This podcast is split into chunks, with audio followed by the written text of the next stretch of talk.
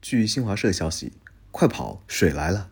矿井内突然传来嘶吼声，正在拉煤车的徐亮回头一看，污浊的大水像一堵墙一样向他奔涌过来，沿途掀翻了所有的工具和煤车。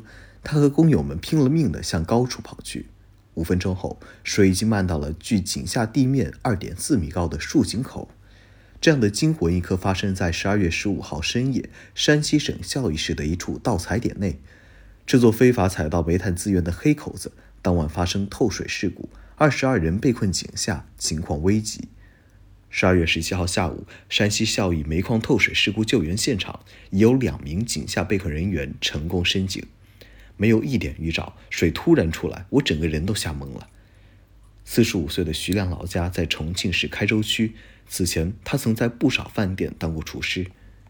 徐亮说：“大部分工友都是经朋友介绍来的，很多人甚至从未接触过采矿工作。”事故发生后，一名逃生工人赶快报警。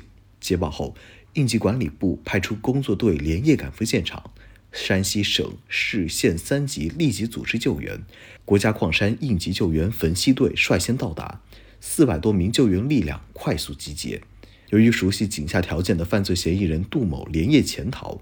盗采点情况不明，井下条件简陋，面对重重困难，一场与时间赛跑的救援就此展开。而在井下，惊魂未定的被困人员也在寻求自救。徐亮跑到高处后，发现一名工友在水里挣扎，他又下去把那位工友救上来，跟其他人一起把他往上抬。那个人呛了很多水，捞上来的时候已经快不行了。徐亮说，据另一位采矿人员张国强回忆。当时那位工友的意识还算清醒，但因为呛水太多，慢慢没有了活力。他的嘴里一直在喊：“救命啊！我想孩子，爸爸要走了。”张国强回忆说：“听到工友的求救，在场人员忍不住失声痛哭。”在地面，救援人员克服井下狭小等困难，紧急开挖救援通道，调运安装抽水泵，铺设抽水管道，千方百计地加快排水进度。看到抽水的波澜，我们知道有救了。徐亮说：“水位下降最快的时候，十来分钟就下降十厘米左右。我们意识到肯定是政府来救我们了，大家又有了活下去的信心。被困人员开始设法自救，他们在朝着竖井的方向开挖一个直径约六十厘米的通道，希望可以连接竖井，引来氧气，并与救援人员取得联系。”我们轮流挖，休息时就分着喝在井下捡到的矿泉水。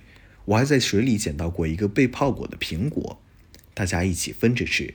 张国强说：“经过紧张救援，十七号十一时十五分，地面与被困人员取得联系。至十七时五十六分，二十名被困人员获救升井，随后被送往孝义市人民医院进行救治。经过搜救与最终核查，两人不幸遇难。”看到救援人员下来，我特别激动，抱着他们痛哭。是他们救了我们的命，都不知道该怎么感谢。